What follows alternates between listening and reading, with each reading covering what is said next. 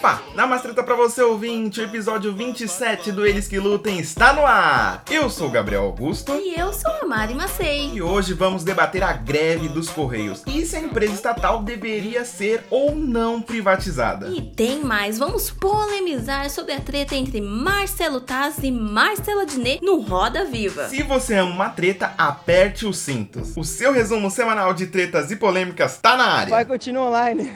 Ouça esse podcast até o final e fique 100% atualizado do que bombou nessa semana. Hora que ouviu eles que lutem toda semana, livra a sua cara de ficar lendo aqueles textos gigantescos. É isso aí, Gabs. Em apenas 15 minutinhos, indo pro trabalho, pra facul, na academia. Você fica muito bem informado e o tempo vai, ó, passar voando. Bora dar um F5 aí, meu patrão? Roda a vinheta, Tarantino. Round one. Fight. Toda vez que os funcionários do Correio anunciam greve, muita gente levanta o debate. Será que os Correios devem ser privatizados? Que horror esses assuntos polêmicos. Manda mais que a gente gosta. E você participa com a gente comentando no YouTube ou até mandando mensagem no Instagram no arroba elesquelutem.pod. Mas me diz uma coisa, por que os Correios entraram em greve de novo? Então, Gabs, vamos lá. A greve tem diversas versões, né? Mas de acordo com a Federação Nacional de Trabalhadores da empresa, a greve é uma resposta à ideia de privatização e também das retiradas de direitos dos funcionários. É bom lembrar que a privatização de estatais e principalmente a dos Correios foi uma promessa de campanha do presida Jair Bolsonaro. Uma das coisas que eles também estão pedindo são as melhores condições de trabalho e segurança durante a pandemia. A federação diz que teve que acionar a justiça para conseguir equipamentos de segurança dos funcionários, o que é bem triste, né, Mari? Nossa, Gabs, horrível, né? Inadmissível. Segurança nesse momento é fundamental, né? Porém, os correios são considerados serviços essenciais, assim como a polícia, então eles não podem parar completamente e fazer uma greve, né? Então, segundo o sindicato, o mínimo de trabalhadores está sendo mantido aí nessa greve atual. Mesmo assim, né, Mari? É óbvio que tudo isso vai atrasar as encomendas, gerar um problema gigante. Ou seja, o seu pacote vai ficar preso em Curitiba por mais tempo, né? Mas todo mundo tem o direito de fazer greve e protestar. Eu que não vou julgar isso. Porém, porém, eu não vou ficar isentão, não. Eu queria muito que o correio fosse privatizado, viu? Não acho que seja a solução perfeita, mas é menos pior do que tá agora. Caramba, Gabs, já jogou a polêmica assim do nada? Eu gosto assim, hein? Sem fugir, colocando sempre aquela pimentinha, né? Então por que, que você acha que a privatização é uma boa, Gabs? Eu tenho uma opinião que o governo deveria se preocupar mais com coisas fundamentais, sabe? Tipo como educação, saúde, economia, segurança. E eu não acho que ele de- deveria gastar energia e nem o nosso dinheiro de impostos gerenciando empresas. Se vier uma empresa comprar os correios num valor justo, todo esse dinheiro poderia ser revertido para esses assuntos mais urgentes, sabe? Interessante que você disse, Gabs. Porém, no entanto, todavia, eu vou jogar uma provocação aqui. Primeiramente, Primeiramente, fora Temer. Quando a gente fala de correios, não podemos lembrar apenas das brusinhas que a gente compra online, viu? Os correios vão muito além disso, tá? Ele é responsável por entregar documentos, é, principalmente cidades com poucos recursos, entregas de vacinas, de provas, né, de nível nacional, como o Enem. Bom, então vamos lá. Nos correios acontece o seguinte: entregar encomendas em grandes cidades e capitais, né, geram lucros para eles, o que não acontece em cidades mais distantes, cidades mais pobres, até porque o Brasil é grande, né, meu filho? Mostra sua cara, Brasil! E é por isso que os correios não cobram um valor tão alto para esses lugares mais distantes e mais é, pobres assim e utilizam como lucro as entregas das cidades mais movimentadas. Aí eu te pergunto, ouvinte, fica aqui o meu questionamento. Você acha que uma empresa de entrega privatizada vai entregar uma carta ou um documento por um preço bacana em uma cidade dessas? Por um preço que a população vai ser capaz de pagar, assim como o correio faz? Será que vai querer entregar? Que tem isso também, né? Será que vão chegar a entregar, vão se dispor a entregar o que o pessoal encomendou? Isso é um bom ponto, eu concordo nisso, porque assim, se a gente vai dar liberdade econômica, a gente não pode cobrar que uma empresa privada cobre o preço que o Estado quer. Ou seja, aí temos duas alternativas. Um, fazer um bom contrato que obriga que ela cubra 100% dos municípios. Ou dois, deixar livre para que alguém daquele município abra uma empresa de entrega, o que é bem complicado. Complicado demais, Gabs. Apesar da opção 1 ser a melhor, a opção 2 me parece muito arriscada, porque pensa bem, o monopólio sai da mão dos correios Mas pode ir para a mão de algum coronel nesse Brasilzão aí profundo. E aí a população fica como? Fica ainda mais ferrada. Porém, ainda acho que a privatização é um mal necessário. Segundo o Procon, alô Celso Somano, Seu problema seu ou nós vamos chamar a polícia aqui. só em 2020 as reclamações contra os Correios subiram, gente, incríveis 400%. Ah, é claro, né? Virou um senso comum, né? Que o serviço é ruim, é lento, é cheio de erros. Porém, porém, o mais surpreendente é que a maioria da população é contra a privatização. Sabia não? Olha só, segundo a pesquisa da Datafolha de 2019, 67% da população é contra a venda da estatal. As pessoas preferem mais a privatização da Petrobras e de bancos públicos do que dos Correios. Que louco isso, né? O serviço é ruim, mas os preços em compensação são bem competitivos do que a maioria de empresas como a Log, né? Mas isso reflete nas contas.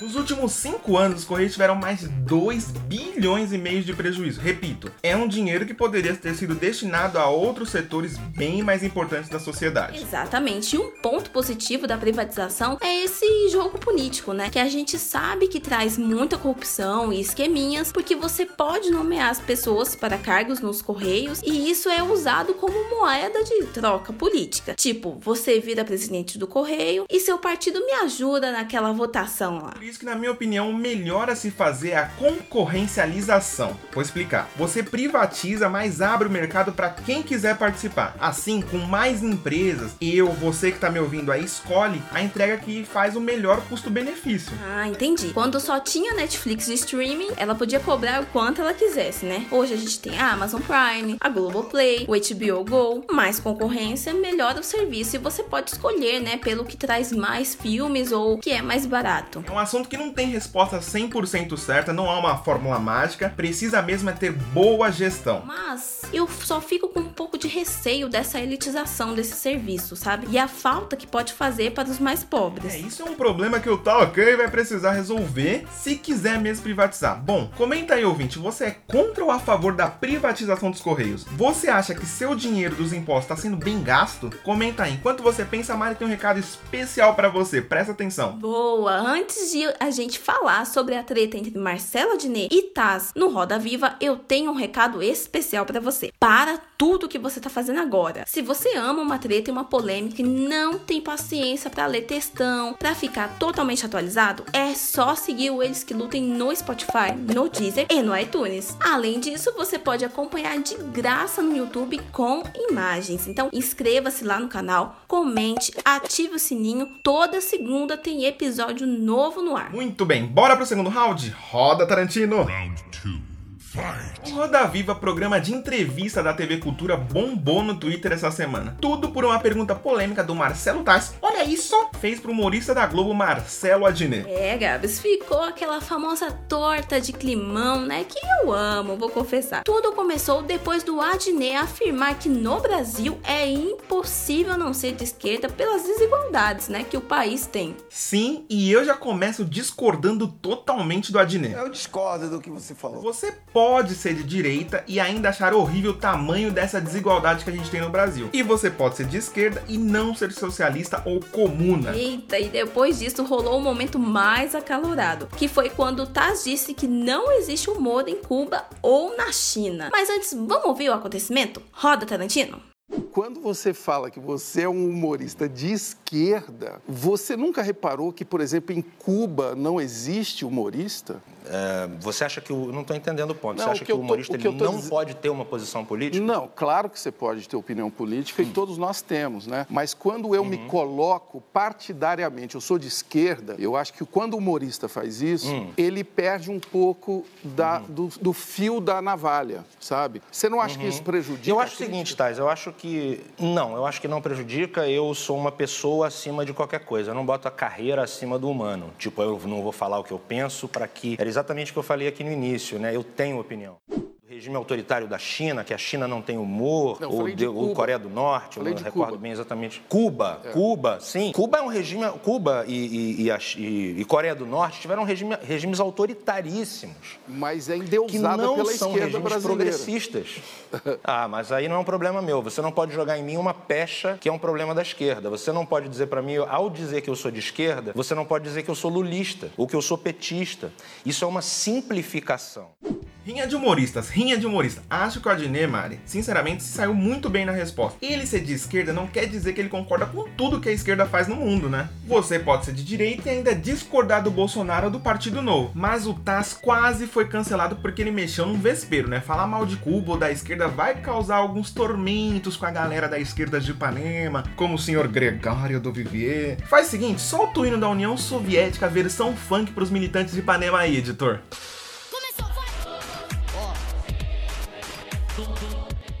É, o Taz provou do próprio veneno. Sabe por quê? Ele falou de viés na pergunta, mas a própria pergunta dele foi enviesada. A pergunta veio muito indicando uma resposta e aí ele foi jantado pelo Adnet. O Taz se contradiz na própria pergunta, que foi uma pergunta muito burra. Você é burro, cara, que loucura. O que mais me choca é que o debate sobre a piada está indo mais pro lado da política do que se ela é engraçada ou não pra todo mundo. Eu dou risada com a Dinê, com o Gregório, mas também dou risada com o Danilo Gentili, com o Léo Lins. E sabe o que mais me chocou? Foi que o suposto caso de assédio do, do Márcio Smelling com a Dani Calabresa, que também foi perguntado pro Adnet, e ele ficou todo sabonete, teve muito menos repercussão, hein? Hum, rapaz, meteu o dedo sujo na ferida sem dó, hein? Mari, me conta, você acha que o humor pode ser partidário? Bom, na minha opinião, eu acho que você pode ter a sua opinião política, ter a sua ideologia, mas isso não pode te cegar. Isso pode ser pra humor, mas também pra jornalismo, né? Imagina o Bonner, se ele falar que, em quem que ele votou, toda notícia vão falar que ele tem viés ideológico, né? Mesmo que nessa semana, gente, ele falou algo bem polêmico no fim do jornal. Coloca aí, editor, o que que ele falou? Boa noite.